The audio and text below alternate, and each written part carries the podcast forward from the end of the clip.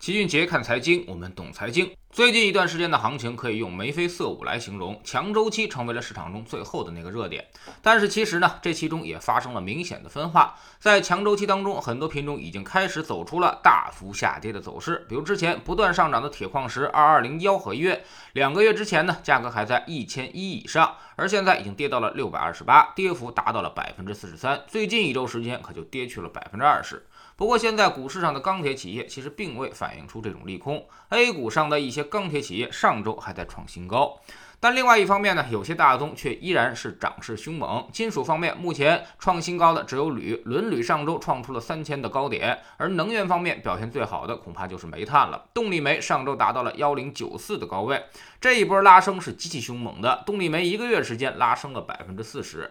所以股市上相关公司也都涨疯了，铁矿石的走势跟煤炭和铝形成了明显的背离，这能说明什么问题呢？到底是大宗商品的周期要结束了，还是铁矿石只是个个例呢？我们翻阅铁矿石下游的螺纹钢，其实它也在高位，价格比五月份的最高点并没有下降多少。很多朋友们也都反馈啊，说今年的钢材涨价太猛了，确实如此。不光是钢材，全部原材料都因为供给端不给力，推动了价格出现大幅度的上涨。而股市上的公司涨幅呢，比基础原材料的涨幅更猛。一个最简单的例子就是啊，很多金属的价格在五月份的时候都出现了最高点，但在股市上却已经是跌创新高，这就很不正常。股市是一个预期的反应，说明大家现在仍然在预期着这些大宗商品还会不断上涨，甚至继续创新高。对此呢，我们给出了这么几点判断。首先，这次并非是需求带来的大宗疯涨，否则呢不可能出现分化，也不可能出现上游涨价而下游不涨的情况。所以这次大宗疯涨基本逻辑原因就是供给不足，由于环保的要求，所以限产所导致的增价不增量。其次，供给上的原因将有两条路径去解决：一是放开一定的政策限制，增加供给；二是中游压力过大，关厂停工，降低需求。从目前情况来看，两条路径都在发生变化。铁矿石的暴跌说明供给从短缺转为过剩，可能速度将非常的快，一些多头可能会来不及跑路。第三呢，就是最近股市上眉飞色舞的行情已经表明了情绪驱动，现实中很多人对于大宗上涨的预期是越来越强烈了，所以进而转为。为了囤货和炒作行为。一些企业呢，一开始只是通过期货来对冲，但最后发现辛辛苦苦生产制造还赔了很多钱，而期货做多反而赚了很多钱，所以最后呢，就逐渐的偏离了对冲的轨迹，降低实体制造的规模，加大了期货做多的仓位。人性呢，它都是贪婪的，谁也不想白干，所以追涨也是越来越多。这其实反过来就推高了大宗商品的价格。现在需求中有大量的这种投机需求存在，也就造成了价格更加扭曲。但这种需求呢，来得快，去得也快。一旦价格走势出现逆转，复工复产可能没有那么快，但是撤掉多单，甚至反手做空，可能会变得非常的快速。所以，不管之前涨得有多好，一旦价格下跌，周期逆转，那么跌下来的速度都是很快的。铁矿石呢，只是开了个好头而已。别忘了，二零零七年的铝是怎么跌的，也别忘了二零一二年之后的煤是怎么跌的。如果是年轻的投资者，可以翻回头好好去学习学习。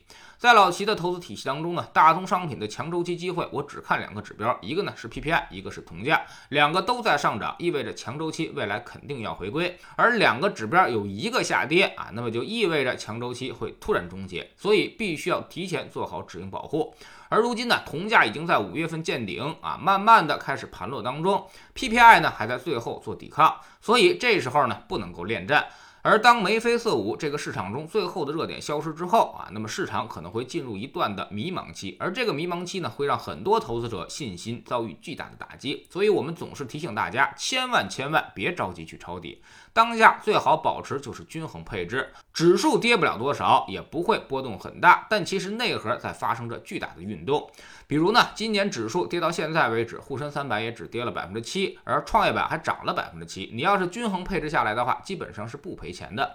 但去年一些热门行业和热门公司却已经跌去了百分之五十，这惨烈程度已经堪比二零一五和二零一八了。现在还有很多人看着强周期表演，心里痒痒的啊，要去凑这个热闹。老齐也可以提前告诉你。这些大宗商品要是跌起来的话，远比那些白酒、医药、中概互联可要惨烈得多。你最好听劝啊，别看有些人今年赚了一些利润，但可能最后瞬间就会灰飞烟灭。不信的话，一年之后你再回来看看这篇文章，相信你会有更深的觉悟。在知识星球秦杰的粉丝群，我们今年第一天就喊出了“防守”两个字，而且今年以来一直都是大类资产的保守均配的思路。今年呢，就是要做到不为利益所动，坚决把前两年的利益装到口袋里。今年只要做到不赔钱，我们就成功了。未来两年将大有可为。我们总说投资没风险，没文化才有风险。学点投资上的真本事，从下载知识星球找齐俊杰的粉丝群开始。我们不但会给你结论，还会告诉你逻辑和原因，让你自己掌握分析的方法和技巧。在知识星球老齐的读书圈里啊，我们正在讲巴菲特的投资组合。昨天呢，我们讲到了投资中非常重要的一环，叫做概率思维。也就是呢，有多大的把握下多大的注。很多时候呢，不是你选的股票不对，而是你下错注了。我们给大家一个二 P 减一的公式啊，这就是著名的凯利公式，也是赌场老板能够持续赚钱的秘密所在。那么我们该如何通过这个公式在股市中持续赚钱呢？每天十分钟语音，一年为您带来五十本财经类书籍的精读和精讲。喜马拉雅的小伙伴可以在 APP 顶部搜索栏直接搜索齐俊杰的投资书友会，老齐每天讲的市场策略和组合配置以及讲过的书都在这里面。读万卷书，行万里路，让自己获得提升的同时，也可以产生源源不断的投资收益。